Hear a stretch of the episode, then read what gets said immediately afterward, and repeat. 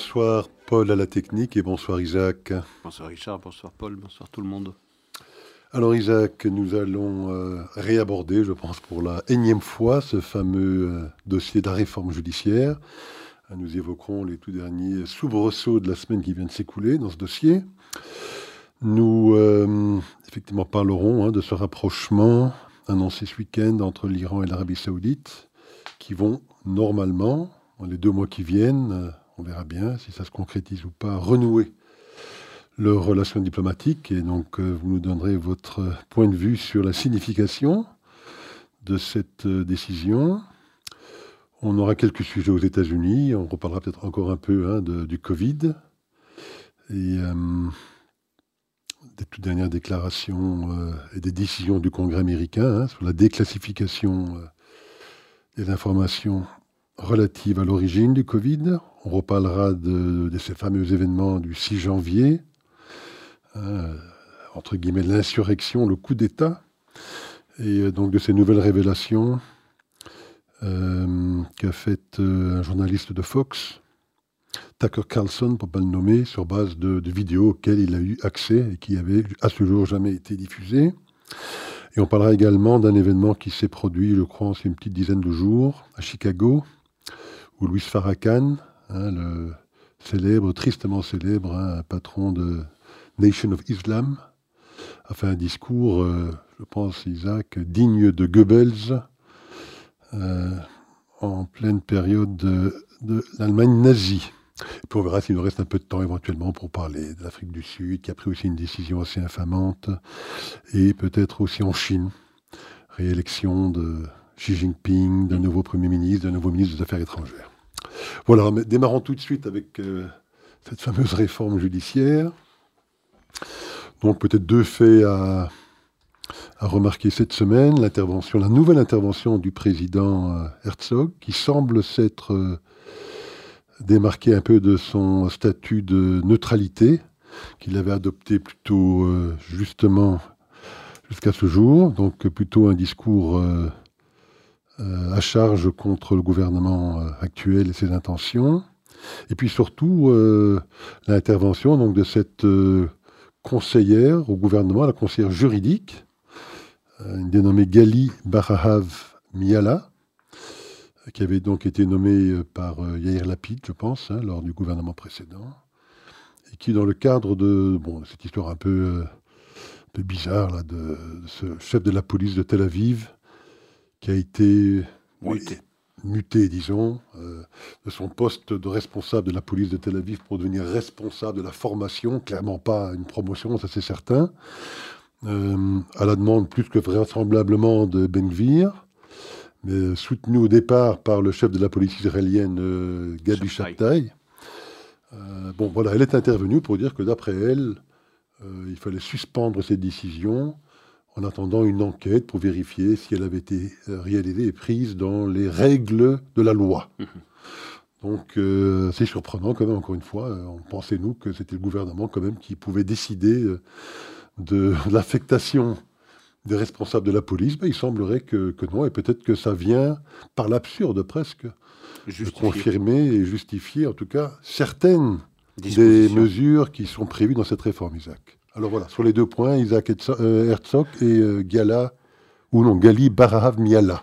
Oui, alors pour Isaac Herzog, vous avez parfaitement résumé la situation. Euh, si dans son premier discours, il appelait les deux parties à s'asseoir à la table des négociations pour dégager un consensus qui soit acceptable pour tout le monde et qui s'inscrive dans la durée, il était parfaitement dans son rôle.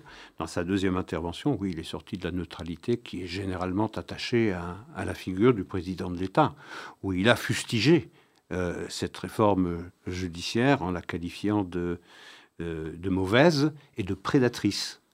Et donc il fallait l'abandonner euh, immédiatement. et donc il a pris position en faveur de l'opposition contre la coalition gouvernementale.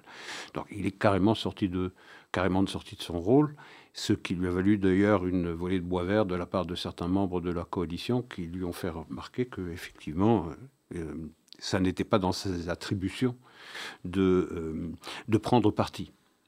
ça c'est la première Évidemment, ça, ça, a renforcé le camp de l'opposition, qui n'en avait pas vraiment besoin, puisque les manifestations se sont poursuivies, nombreuses, je crois pour la dixième semaine consécutive, où il y a eu entre 200 et 400 000 Israéliens qui sont descendus dans les rues des principales villes israéliennes pour euh, demander, pour exiger même que cette euh, réforme judiciaire soit... Euh, euh, gelé le temps que des négociations puissent euh, se, mm, se tenir entre l'opposition et la, euh, coalition.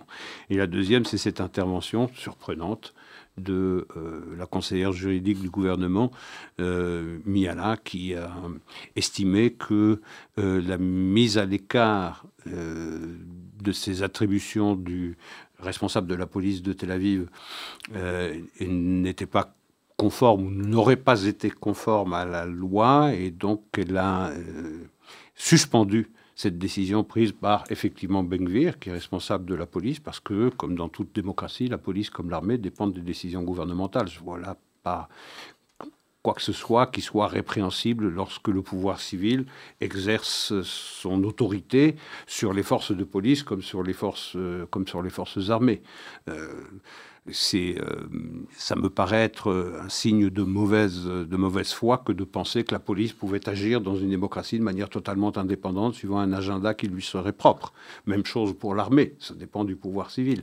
L'armée peut conseiller euh, au gouvernement ce qu'il estime le plus pertinent de faire, mais c'est en définitive euh, au pouvoir civil que revient le dernier mot est évident que cette intervention de la conseillère juridique du gouvernement bah, donne une justification supplémentaire euh, au besoin qu'il y a de euh, mettre en œuvre une réforme judiciaire qui irait jusque eh bien, euh, les pouvoirs impartis, les pouvoirs conférés à, à, la conseillère ou au conseiller judiciaire du, du gouvernement, comme à tous les conseillers des ministres qui, sont, euh, qui doivent jusqu'à aujourd'hui être recherchés dans des fonctionnaires de ministère de la Justice et qui échappent au choix des ministres concernés. Parce que pour l'instant, ces conseillers ont non seulement un pouvoir de dire si c'est bien ou si c'est pas bien, mais ils ont le pouvoir de censurer, de décider qu'une telle décision prise par un ministre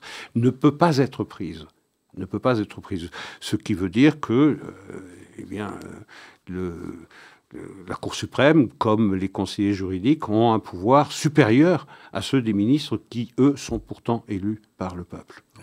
Et ça va même, euh, je crois presque plus loin que ça, parce que je pense même que dans le cadre d'une intervention armée hein, par l'armée israélienne, lorsque des décisions doivent être prises, par exemple de bombardement euh, sur certains théâtres d'opération, oui, que les pilotes ou je ne sais quel chef militaire euh, qui sont directement sur le terrain, donc j'imagine plus aptes que quiconque à prendre des décisions euh, qui s'imposent, doivent très fréquemment se référer justement à leurs conseillers juridiques qui peuvent leur interdire, euh, s'ils estiment, pour une raison ou une autre, que tel bombardement ou tel euh, telle attaque est pertinent ou pas ou pourrait éventuellement être considéré comme illégal. Enfin voilà, on en arrive à ce stade-là où même des chefs militaires en pleine action militaire sont obligés de, faire appel à des, euh, à des juristes qui n'ont, j'imagine, qu'une très faible compréhension de ce qui se passe vraiment sur le terrain au moment où la décision Oui, en temps réel, oui. En temps réel, pour leur dire ce qu'ils ont le droit ou pas le droit de faire.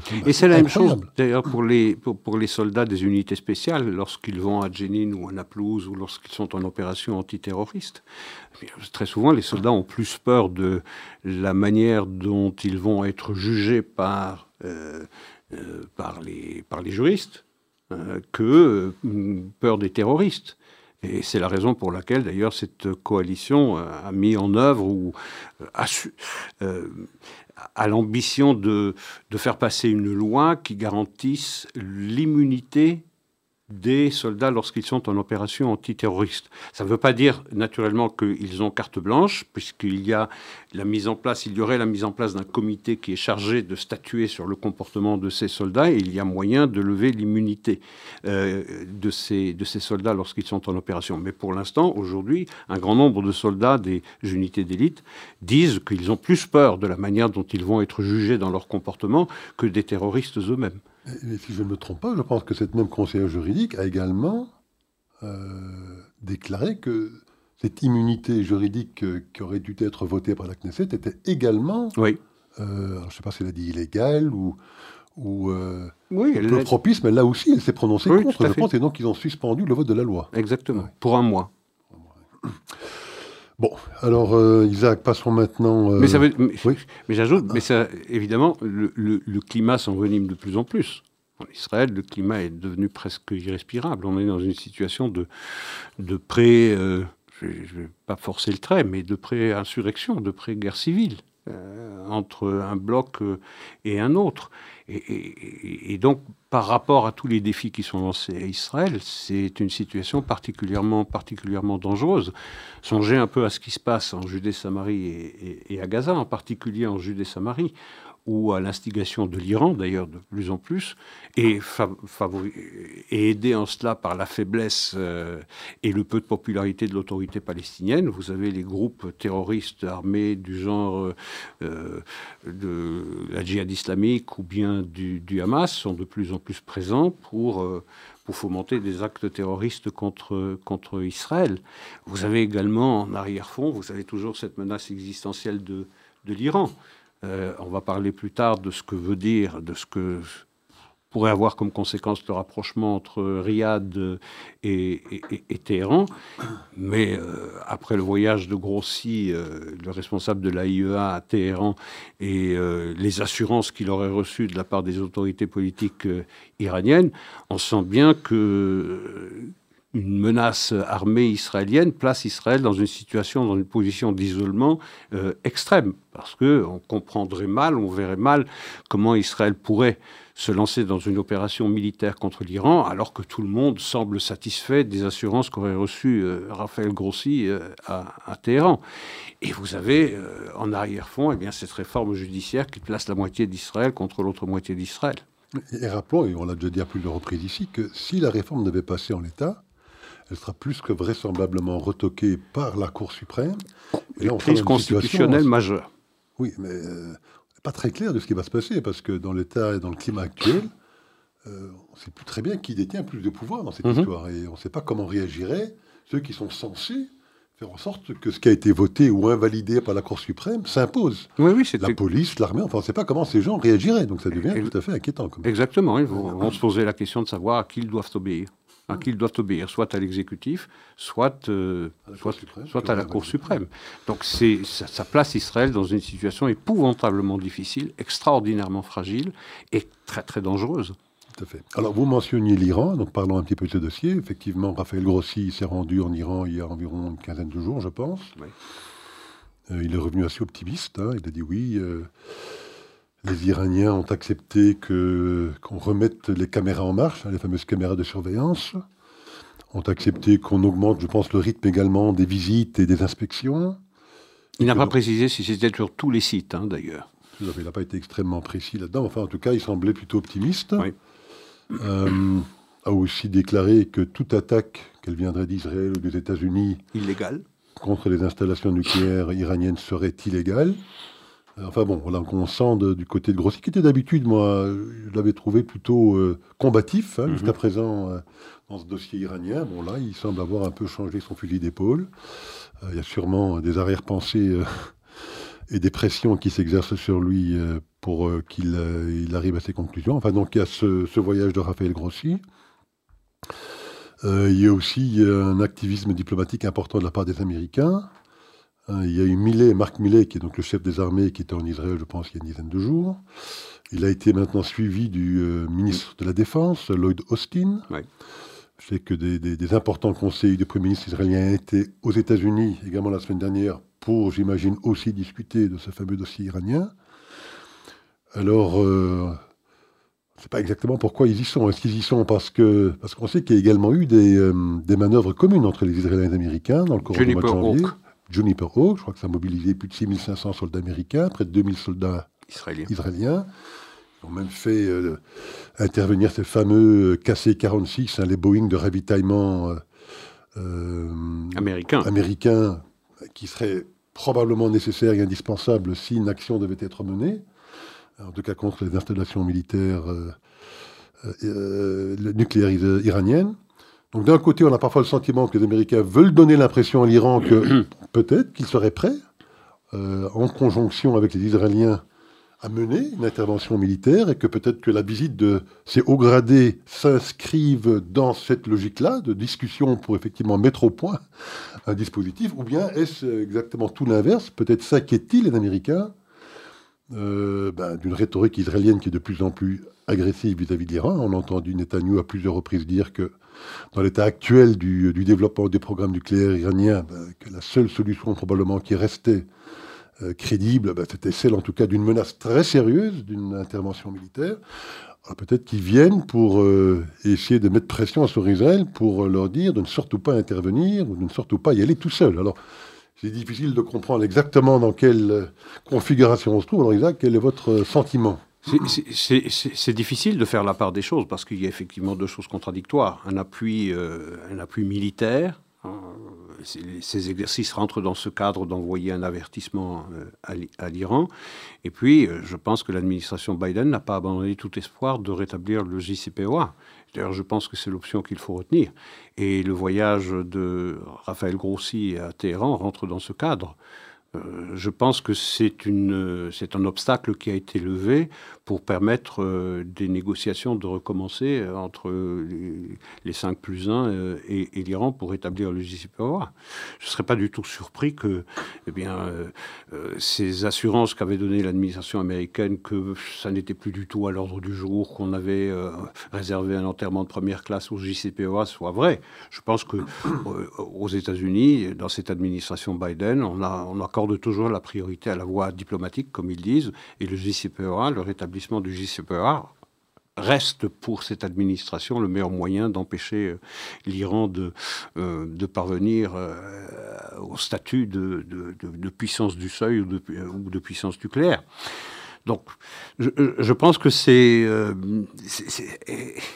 et alors, le voyage de Grossi, il y a aujourd'hui la réunion du bureau du gouverneur d'ailleurs de l'AIEA qui se réunit aujourd'hui. On va voir ce qu'il va en ressortir. Ce sera intéressant euh, d'écouter ce qui se sera dit, si euh, l'AIEA prendra des sanctions supplémentaires ou bien va les, au contraire les lever contre l'Iran. Je pencherai d'ailleurs pour cette dernière euh, option. Je pense que l'Iran a merveilleusement joué le coup, a réussi à endormir à peu près tout le monde. et Raphaël Grossi joue dans, cette, joue, dans ce, joue dans ce jeu, joue dans cette pièce.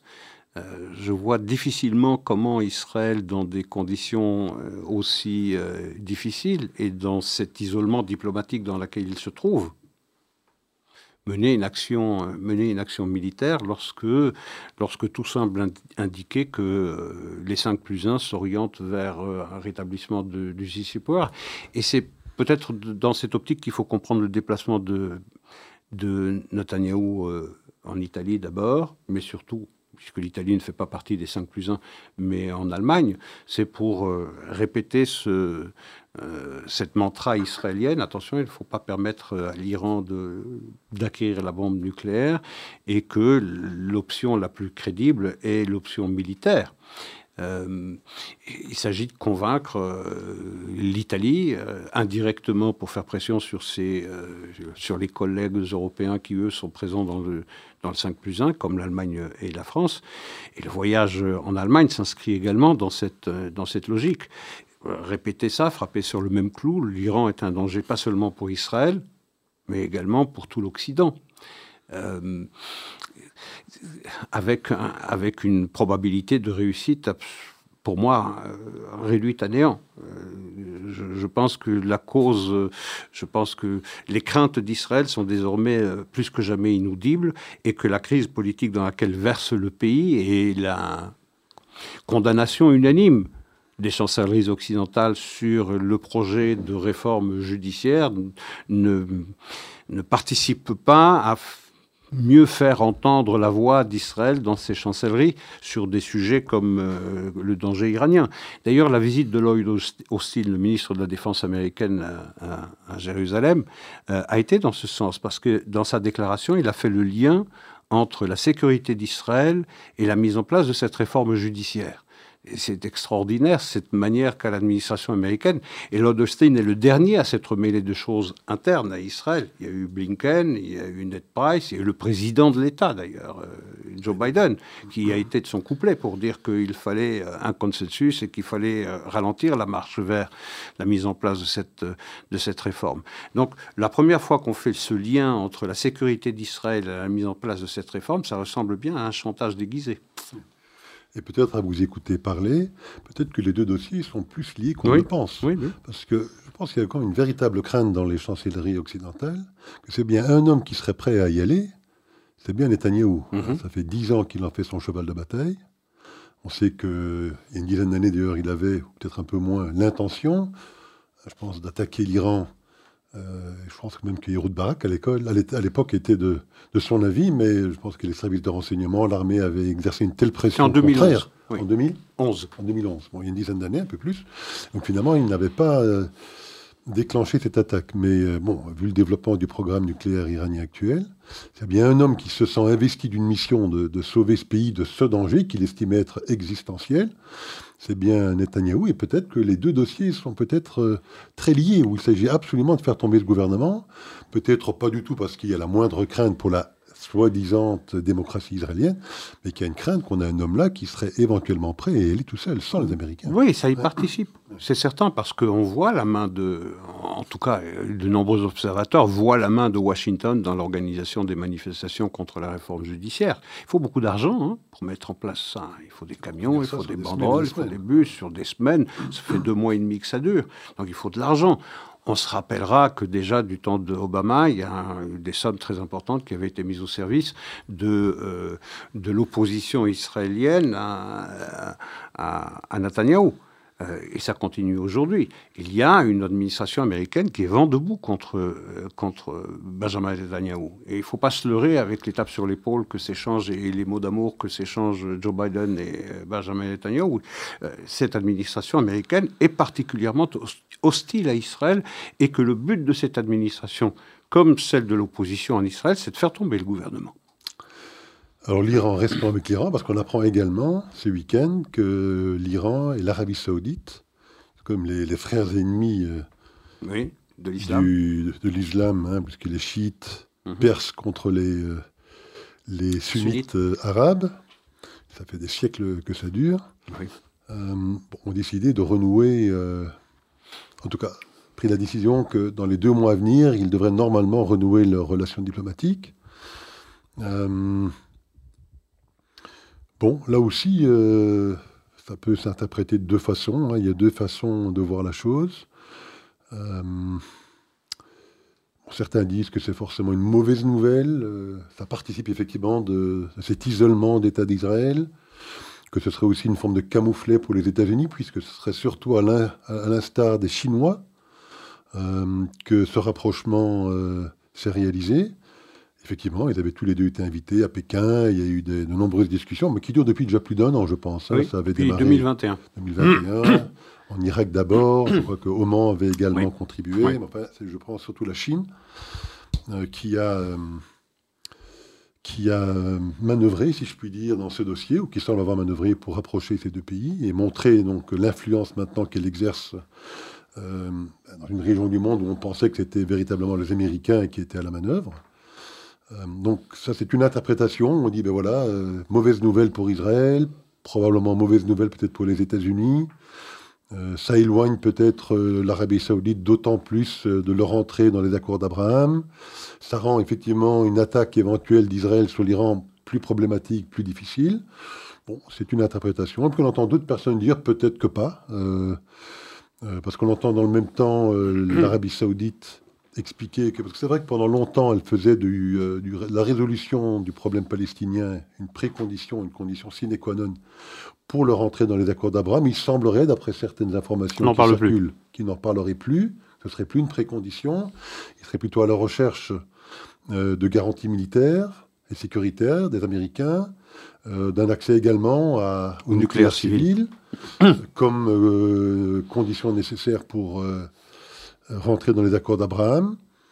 Donc, euh, peut-être que ce serait effectivement euh, une manière, peut-être pour euh, l'Arabie saoudite, en disant, voilà, bah, d'un côté, on, on renoue des relations avec l'Iran. Et, peut-être, pourquoi pas, d'un autre côté, alors, si ces conditions devaient être remplies, nous pourrions peut-être envisager alors une démarche identique avec Israël. Laquelle des deux interprétations vous séduit le plus, Isaac Peut-être une troisième au milieu des deux. au milieu des deux. je ne pense pas que nécessairement ce rapprochement entre ce rapprochement qui doit se confirmer encore une fois, hein, parce que les craintes de l'Arabie saoudite face à l'activisme iranien n'ont pas cessé malgré la médiation chinoise et la décision qu'ils ont prise de euh, réinstaller des légations diplomatiques dans les capitales de, des deux pays. Je ne pense pas que ces craintes ont diminué. Euh, je pense que le, les agissements de l'Iran seront examinés avec beaucoup d'attention à, à, Riyad et ça dépendra beaucoup de la manière dont l'Iran continuera d'agir au Yémen, en Irak, en Syrie, euh, au Liban, bien sûr. Et que s'il n'y a pas de changement d'attitude, euh, vous savez, c'est une région où on aime beaucoup se serrer la main et s'embrasser, et puis le lendemain ou le surlendemain, on se voue aux gémonies. Donc pour l'instant, il y a cette avancée, ce qui veut dire qu'on est plus soucieux de mettre l'accent sur des résolutions diplomatiques de conflits ou de désaccords ou de différends entre des pays que tout opposé jusqu'à présent. Ce n'est pas nécessairement un mal, ça ne veut pas dire nécessairement que c'est un danger supplémentaire pour, euh, pour, euh, pour Israël, puisque deux jours avant l'annonce officielle du rétablissement des relations entre Téhéran et Riyad, il y avait eu cette annonce de, des Saoudiens euh, pour les conditions qu'ils mettaient à leur entrée dans les accords Abraham, vous les rappeliez tout à l'heure. Euh, où la préoccupation de la cause palestinienne était absente, mais où on entendait beaucoup les Saoudiens entendre qu'ils apprécieraient l'intervention des Israéliens auprès de l'administration américaine pour qu'elle garantisse elle donne des garanties de défense à l'Arabie saoudite, semblables à, ce, à, ces garanties dont jouissent euh, les membres de l'OTAN. Euh, et également euh, eh bien l'accès au nucléaire civil. Euh, ça, ce sont les préconditions. C'est deux jours avant l'annonce. Ce qui veut dire que l'un n'empêche pas l'autre. C'est, ça, ça signifierait eh bien, une autonomisation de la politique étrangère de l'Arabie saoudite qui a pris note du désengagement progressif des États-Unis de la région, dont témoigne d'ailleurs la médiation chinoise et pas américaine, dans une chasse gardée euh, américaine. Et ça veut dire que euh, eh bien, les Saoudiens disent on peut à la fois se rabibocher euh, ou penser normaliser les relations avec Israël, en même temps se rabibocher avec l'Iran. On a vu d'ailleurs des... Après toutes les convulsions dans lesquelles le monde arabe a plongé ces 20 dernières années, hein, euh, vous savez, il y a eu la guerre d'Irak, la première guerre d'Irak en 91, la deuxième en 2003, puis il y a eu le printemps arabe, eu la crise libyenne, la, guerre civile euh, en Syrie. Aujourd'hui, il semblerait que tout le monde cherche à reprendre langue avec tout le monde. On l'a vu avec la Turquie qui reprend langue avec les Émirats arabes unis, avec l'Égypte et avec l'Arabie saoudite. L'Arabie saoudite avec, euh, avec le Qatar et les autres monarchies du Golfe, même chose avec le Qatar. Donc tout le monde cherche à reparler avec tout le monde. C'est peut-être pas plus mal de donner la priorité à la diplomatie, si ça peut calmer et stabiliser euh, la région. Mais il n'en reste pas moins que pour tous ceux qui font de l'appel du pied euh, à l'Iran, reste pas moins que l'Iran reste, euh, reste sous, sous, examen extrêmement, extrêmement attentif. Tout à fait. Isaac, il est 17h30, donc l'heure de notre petit intermède musical, une nouvelle composition de Clément.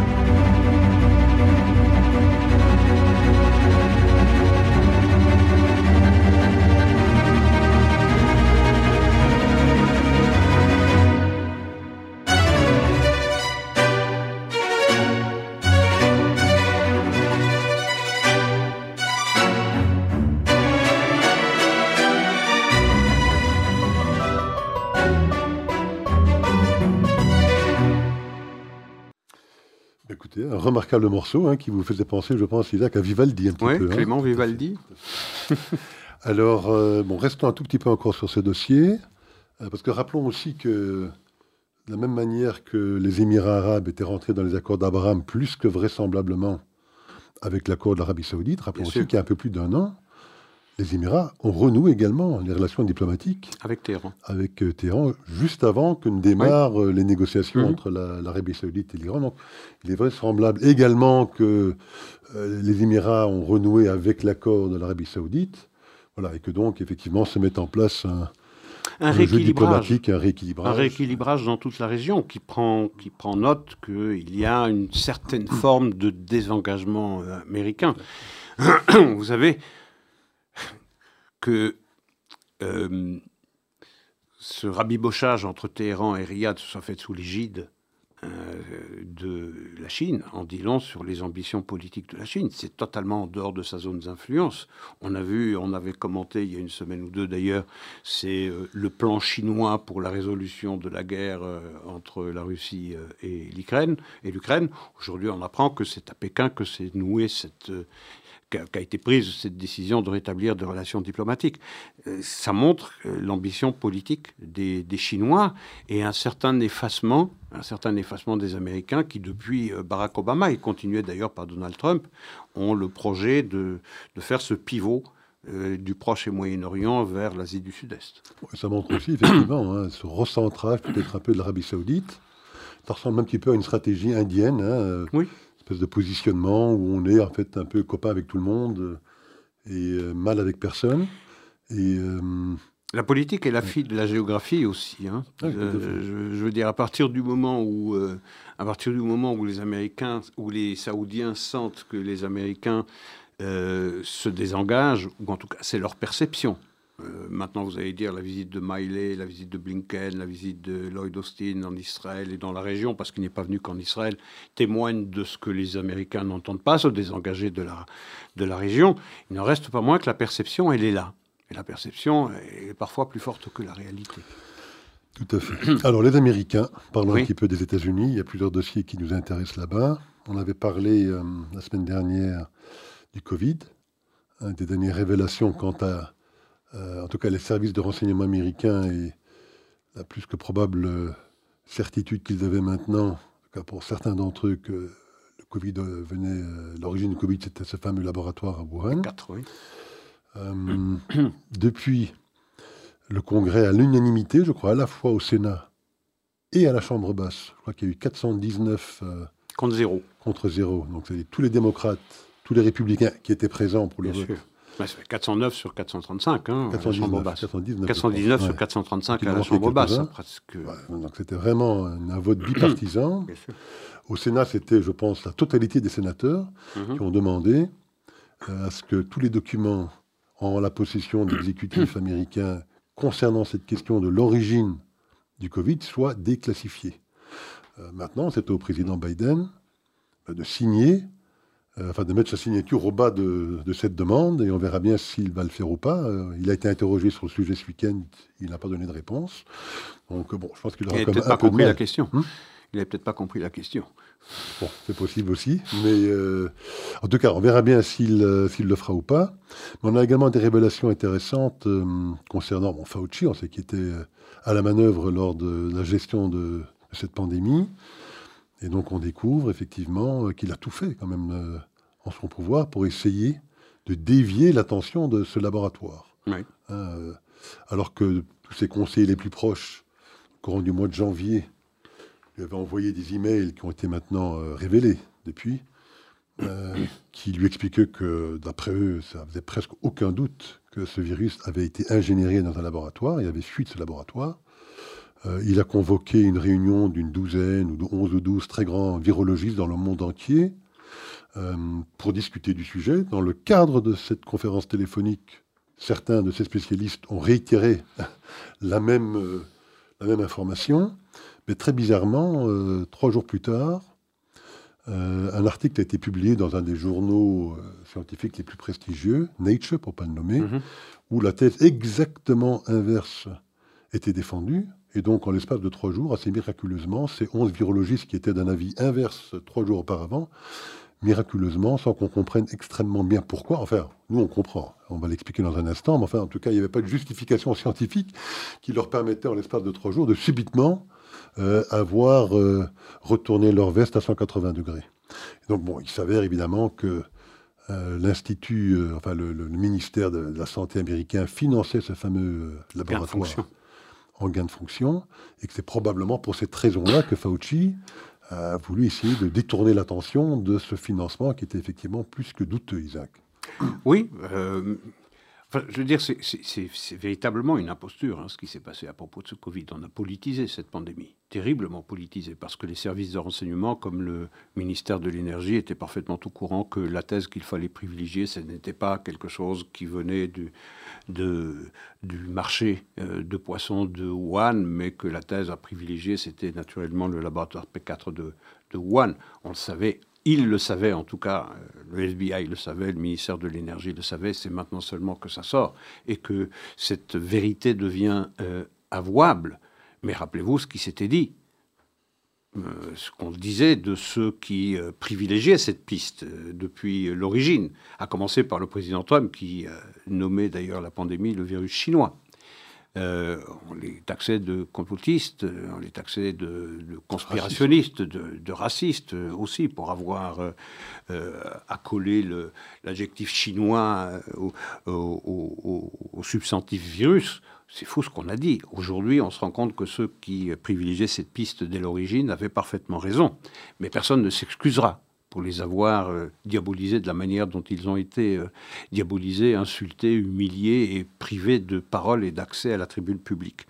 Bon, c'est un peu la même chose qui, euh, qui existe aujourd'hui avec le January 6, c'est-à-dire la commission d'enquête parlementaire qui avait été mise en place par la précédente majorité euh, démocrate euh, à la Chambre basse euh, pour enquêter sur les accusations portées contre Donald Trump d'une insurrection qu'il avait ourdie et qu'il avait permise dans, les, dans, dans, dans, le Capitole. Aujourd'hui, il se trouve que ces 44 000 heures d'enregistrement euh, dont cette commission d'enquête n'avait révélé qu'une toute petite partie qui allait dans son sens, qui nourrissait euh, euh, l'accusation que c'était Trump le grand responsable de cette prétendue insurrection. Aujourd'hui, il se trouve que le président de la Chambre basse, McCarthy, a permis à un journaliste de Fox News qui s'appelle Tucker Carlson d'avoir accès à ces 44 000 heures d'enregistrement. Il en a passé quelques extraits, pas piqué des verres d'ailleurs, la, semaine dernière, euh, lundi, mardi et, mercredi. Euh, et on, voit que euh, cette thèse est battue en brèche par des extraits qui n'ont pas été présentés à la commission, à la commission d'enquête. Et pour cause, parce que on voit, on voit que il y a certes de la violence, mais très marginale, mais que pour l'essentiel, ça c'est cette cette euh, intrusion des manifestants à l'intérieur du capital s'est faite de manière relativement pacifique. Euh, à telle enseigne que celui qui avait été présenté, euh, la personnalité assez folklorique, le QAnon chaman, qui avait été présenté comme le l'artisan euh, principal. dans sa peau de. Oui, dans sa peau d'Indien, avec des cornes de bœuf sur la tête. Tout le monde se rappellera de son, de, de son visage ou de son, de son, de, son look.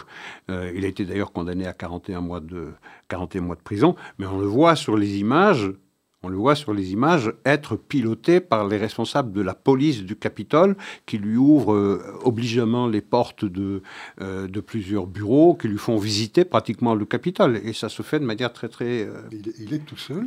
Oui, il est tout seul. À un moment donné, entouré de huit policiers américains qui aurait pu l'arrêter sans la moindre Bien sûr, s'il avait, s'il était euh, violent, s'il euh, s'il manifestait des euh, des velléités d'agressivité, il aurait été arrêté. Mais on voit effectivement huit officiers de police du du Capitole, ceux qui sont chargés de la sécurité dans l'enceinte même du Capitole, le piloter et lui faire visiter les lieux ce qui est quand même extraordinaire. On voit également une personnalité extrêmement mystérieuse qui s'appelle Ray Epps, qui euh, est soupçonné d'être un agent infiltré du FBI, qui est extrêmement vocal pendant ces manifestations et qui, et qui pousse à rentrer dans le Capitole et à se montrer violent. Et or, ce Ray Epps, qui est parfaitement identifiable sur les, vidéos, n'a pas été poursuivi, alors que 800 à 1000 personnes, elles, ont été poursuivies et emprisonnées à des peines extrêmement lourdes. Eh bien, cette personnalité, Ray Epps, personne n'a jamais enquêté sur, euh, n'a jamais été. En... en plus, parce que Ray Epps déclare qu'il n'était pas présent au moment, oui. alors que justement la vidéo montre le contraire, qu'il était, était, présent la veille, hein, où il incitait déjà la veille les manifestants à, envahir le Capitole le lendemain, mais il prétendait qu'il n'avait pas été présent physiquement le lendemain. Et Or, maintenant, on a des vidéos de lui qui, le montrent présent, au sein du Capitole le jour même de la. De, et ce Ray Epps se vante auprès de son neveu que c'est lui qui est euh, l'artisan de cette euh, manifestation. Et personne n'a enquêté sur lui. De la même manière, on avait accusé les séditieux ou ceux qui euh, participaient à cette prétendue insurrection d'avoir assassiné un policier qui s'appelle Siknik. Euh, or, il est mort de mort naturelle le lendemain ou le surlendemain. On le voit sur les vidéos. Après qu'il ait censément, euh, qu'il ait été censément tué par les manifestants, on coup le voit d'extincteur. À coup d'extincteur, oui, on le voit parfaitement vivant avec un casque sur la tête. Donc, beaucoup de choses qui interpellent qui interpelle et qui montre que manifestement ce que le narratif qui a été présenté aux Américains est formidablement euh, mis en scène par des responsables techniques de la chaîne ABC, eh s'est battu en brèche. Donc on voit qu'il y a manifestement quelque chose qui est euh, un pattern, un schéma qui s'est installé aux États-Unis et qui questionne d'ailleurs la démocratie américaine depuis pratiquement le moment où Donald Trump avait fait acte de candidature en août 2015. Rappelez-vous, du moment où il est arrivé à la tête de l'administration américaine, on lui a mis dans les jambes le pétard de, la collusion avec la Russie. Ensuite, il y a eu la première euh, volonté de le... Euh, péché, l'impeachment, euh, pour son coup de fil, son coup de fil avec Zelensky. Euh, et puis euh, le J6, c'est-à-dire la manifestation de l'émeute de, du 6 janvier, lui a valu une deuxième tentative d'impeachment alors qu'il n'était même plus président, de, président des États-Unis. Il y a eu Mar-a-Lago aussi, un peu après. Il y a eu Mar-a-Lago et le raid du, du, du FBI. Il y a eu également l'histoire du laptop de Hunter Biden. Euh, je veux dire, en octobre, le 14 octobre 2020, si je ne m'abuse, soit à peu près deux semaines et demie avant l'élection du 3 novembre 2020, il y a eu cette affaire du laptop euh, qu'on a, qui n'a pas pu être euh, diffusée et auquel peu d'Américains ont eu accès, mais qui aurait éclairé la candidature de Joe Biden d'un éclairage infiniment moins favorable. Euh, il y a eu également euh, ces menaces proférées par le, président, de la majorité démocrate au Sénat, Chuck Schumer, lorsqu'il menaçait, lorsqu'il menaçait les, juges de la Cour suprême pour la décision Dobbs, euh, c'est-à-dire renverser la décision prise par la Cour suprême à propos de l'avortement, lorsqu'il disait You will pay the price. Vous allez payer le prix président de la majorité démocrate au Sénat qui menaçait ouvertement les euh, juges de la Cour suprême. Tout ça est passé, euh, tout ça est passé à l'as. Donc il y a cette euh, depuis, depuis sept ans, une espèce de dégénérescence de la démocratie américaine avec en plus euh, le bâillonnement de la presse, euh, enfin une presse au service du, pouvoir démocrate, euh, le, également les réseaux sociaux, les réseaux sociaux qui ont largement contribué à ce que... La collusion de FBI et Twitter avec les Twitter Files. Tout à fait. Donc on, s'interroge sur les dangers qui pèsent sur la démocratie israélienne à propos de cette réforme judiciaire, mais les Américains voient la paille dans l'œil du voisin israélien, mais il ferait bien de s'interroger sur la poutre qui est dans le leur. Tout à fait. Euh, en parlant d'un troisième dossier américain qui a été effectivement totalement ignoré par la presse euh, américaine mainstream, comme on dit. Oui. On n'en a absolument pas parlé non plus en Europe. Et pourtant, le personnage est connu. Euh, Louis Farrakhan, hein, le fondateur de Nation of Islam. Ce personnage, je pense, ça fait quoi 40-50 ans qu'il sévit dans l'espace public américain avec le discours euh, toujours euh, un discours toujours identique et viscéralement antisémite. il a donc organisé un, grand raout, je pense, vers, je crois que c'est le 24 ou 25 février à Chicago, qui s'appelle Savior's Day, c'est quoi, le jour de la rédemption Le jour du sauveur. Le jour du sauveur. Euh, et dans le cadre de cette euh, manifestation, parce qu'il y avait des milliers de participants qui ont payé, mhm. payant pour mhm. euh, venir l'entendre parler, a tenu un discours. Là, véritablement, parfois, on peut exagérer, Isaac, vous et moi, ça nous arrive. Mais là, pour le coup, j'invite tous nos auditeurs à aller sur Internet pour aller écouter le discours de Louis Farrakhan, euh, véritablement d'inspiration goebbelienne. C'est juste hallucinant. Euh, ce que Louis Farrakhan, et vous nous en direz un mot dans un instant, mais sous l'admiration, les applaudissements. L'adoration. L'adoration de, je ne sais pas comment ils étaient, enfin, il y avait peut-être 5-10 000 personnes dans, euh, dans cet auditoire, dans cette, enfin, juste hallucinant. Alors Isaac, en substance, qu'a-t-il déclaré, Louis Farrakhan J'ai beaucoup de regrets de ne pas pouvoir faire entendre ce, des extraits de l'intervention de Farrakhan dans ce Savior Day. D'abord, il faut planter le décor. Nation of Islam, c'est, ça a une influence euh, très forte au, sein de la communauté euh, afro-américaine, qui est foncièrement antisémite. Et Louis Farrakhan est probablement dans le monde occidental le plus grand antisémite. Le plus grand. Il n'y a, pas de il n'y a pas de comparaison. Il y a Totalement décomplexé. Totalement. Totalement décomplexé, mais il faut voir la mise en scène de ça. La mise en scène, vous voyez du haut d'une tribune, euh, euh Louis Farrakhan euh, eh bien, tenir ce, discours qui est directement, mais directement, et là nous n'exagérons pas, et pour ceux qui sont intéressés, je les encourage à aller sur Internet chercher ce discours de, de Farrakhan Savior Day en, en, février de cette, de cette année, ça glace les sangs parce que vous mettez le discours de Farrakhan dans la bouche de Goebbels, c'est la même chose. C'est exactement le même discours, la même essence. Il n'y a rien à changer, ni dans le fond, ni dans la forme. C'est aussi brut de décoffrage, aussi grossièrement antisémite qu'un discours de Goebbels. Là, on est en plein dans du nazisme revisité. Même pas revisité, c'est une manière de, de le ressusciter et de le dire d'une manière totalement, mais totalement décomplexée.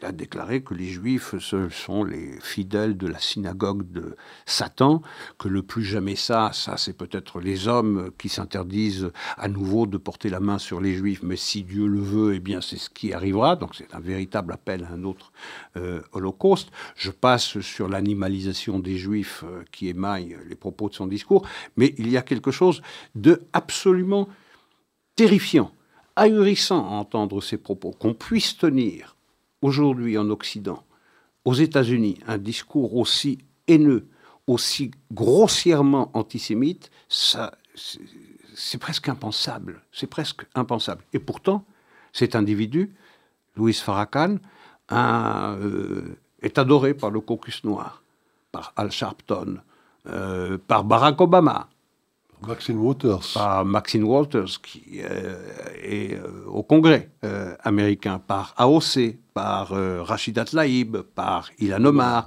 par Ayanna Presley et par Jabal Bowman et par tant d'autres, par tant d'autres qui, en, font l'éloge public, jusqu'à Bill Clinton, qui était à ses côtés lors de l'enterrement d'Aretha Franklin y il y a quelques années seulement.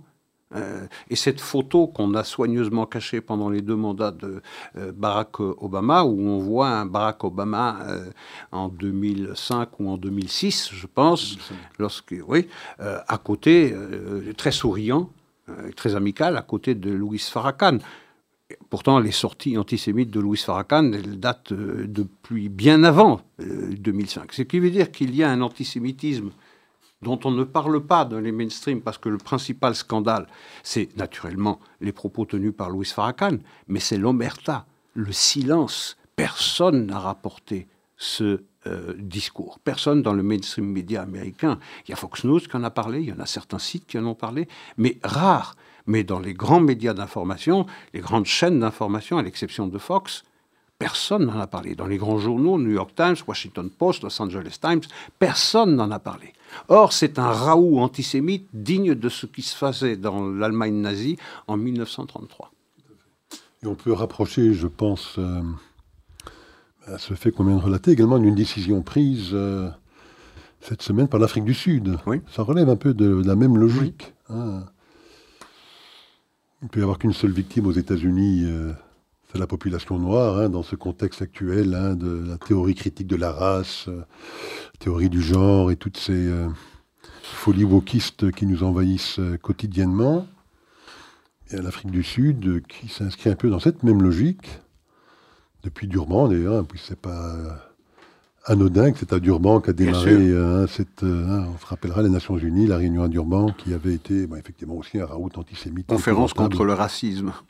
Mais pour l'antisémitisme au nom de l'antiracisme. Exactement. C'est là où ça avait vraiment démarré, même s'il y avait eu cette fameuse et infamante euh, résolution, résolution déjà une dizaine ou une quinzaine d'années auparavant. même 40 ans, 30, 25 ans avant, c'était en 1975. tout à fait.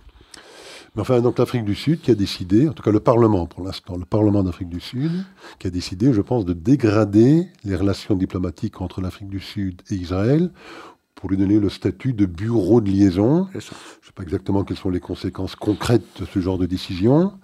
Elle doit encore être entérinée par le gouvernement sud-africain, ce qui n'a pas encore été fait. Mais enfin, on a l'impression qu'on s'inscrit encore une fois dans cette même logique. Et puis, ils ont dans leur déclaration, effectivement, accusé Israël d'être un État d'apartheid, et qu'il était donc évident que l'Afrique du Sud, le pays, même de l'apartheid, euh, ne pouvait plus euh, maintenir des relations euh, totalement diplomatiques traditionnelles avec ce pays. Donc c'est au nom hein, de ce soi-disant apartheid israélien qu'ils auraient pris cette décision. Donc on voit qu'on s'inscrit encore une fois dans cette même logique. Il peut y avoir qu'une seule victime dans le monde. Hein, aux États-Unis, ben, c'est les Noirs américains.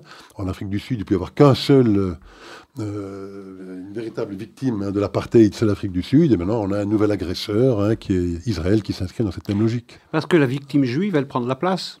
Elle empêche les autres. Et puis elle est très blanche aussi. Voilà, euh, pas toujours d'ailleurs. Il, y a, toutes les, il y a toutes les couleurs de peau euh, chez les Juifs en Israël. C'est très, c'est très chromatiquement diversifié, très, très, très, très varié. Mais la victime juive, elle prend de la place. C'est la victime par excellence. Elle était victime de la Shoah et des persécutions à travers les siècles et les millénaires. Donc, cette euh, victime, cette figure tutélaire de la victime, elle empêche les autres d'exister. Donc, il faut la tuer, cette victime. Il faut la salir. Il faut la présenter sous les contours, du, au contraire, d'un bourreau. Et donc, euh, ce juif, euh, ça, ça, obsède en particulier certaines parties de la communauté noire aux États-Unis. On vient de le voir avec Louis Farrakhan. Ça, part de cette euh, euh, chose absolument détestable qui est la concurrence victimaire. Je veux moi aussi pouvoir bénéficier de ce statut euh, qui est le plus privilégié, semble-t-il, entre tous désormais, qui est le statut de victime par excellence. Et la victime juive, elle prend de la place. C'est un peu exactement ce qui se passe avec la victime juive, ce qui s'est passé avec le judaïsme par rapport à la chrétienté et à l'islam. Le judaïsme, c'est le père des religions monothéistes. Ça empêche d'exister la chrétienté. Jusque 1965 et Nostra Aetate avec Jean 23, on a enfin rétabli les choses. Et, on a rétabli une filiation entre, fils, euh, frères cadets et frères aînés. Euh, avec l'islam, c'est pareil. Je, veux dire, il faut tuer le père pour pouvoir exister. Ici, il faut tuer la victime juive pour pouvoir exister en tant que victime excellente. Et euh, Louis Farrakhan, l'Afrique du Sud, et, tout cela participe de cette de cette, euh, euh, de cette logique, je, dirais. Mais ce qui est euh, absolument déplorable, pas seulement que le phénomène existe, mais qu'il n'est pas rapporté. Il n'est pas rapporté comme s'il y avait un antisémitisme qui était compréhensible, qui était acceptable, et que l'on banalise, et que l'on normalise bien volontiers. Ça, c'est le danger. Sur cette triste conclusion, Isaac, On nous allons devoir conclure notre émission de cette semaine. Donc bonsoir à tous nos auditeurs et à la semaine prochaine. Au revoir. Merci, au revoir.